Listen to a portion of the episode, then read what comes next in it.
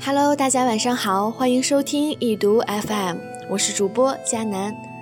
太阳底下无心事，致敬经典还要看圣经和神话故事。那从本期节目起呢，易读会以圣经和神话故事作为视角，带你去解读影视剧作品。俄狄浦斯情节，也就是我们所说的恋母情节，最早命名于弗洛伊德。这一情节的经典人物就是莎翁笔下的哈姆雷特。在弗洛伊德看来，哈姆雷特因为恋母而憎恨占有母亲的叔叔，又因为母亲一次次的犹豫要不要杀死叔父。无独有偶，在中国的经典名著《红楼梦》中，在贾宝玉的身上呀，也同样有着恋母情节的影子。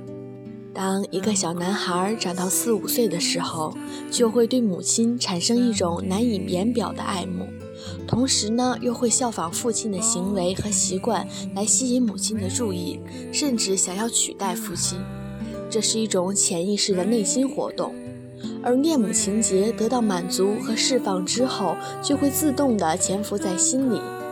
男人有恋母情节已经成为一个真理，从他在襁褓里的时候就已经有了这种天赋。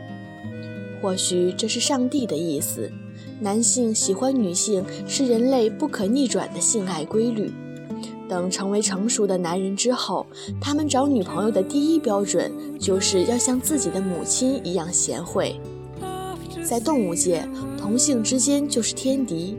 不过，人是高级的动物，尽管恋母情节从很小的时候就有了，而且希腊神话中也有为了母亲而亲手弑父的传说。但是，随着人类思想的进步和发展，这种天敌的意识呢，也会慢慢的化解，与父亲一起爱着自己的母亲。但也有很多男性，特别是处在青春期和成长期的男生，他们憧憬着得到一个像母亲一样关爱自己、呵护自己、倾听自己的成熟女人。这或许是由于烙刻在他们幼年时记忆中母爱的泛滥，也有可能是母爱缺失的一种延续或者补偿，以至于在他们成长后，成熟女性对他们来说有着一种莫名并且强烈的吸引力，甚至于产生不顾有违伦理道德的畸形恋。其实啊，有恋母情节也不一定就是坏事，有恋母情节的男人可能会很孝顺。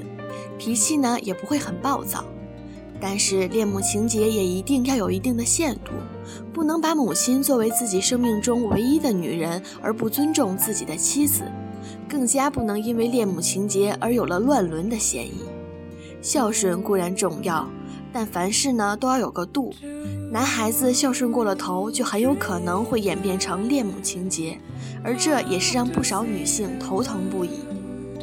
时间走到现在，其实，在当代的许多影视剧作品中，也同样的有着恋母的影子，比如夜宴和雷雨等。圣经与神话作为西方文化的源头，许多在今天看似新奇的情节，其实在神话与经典中早有涉及。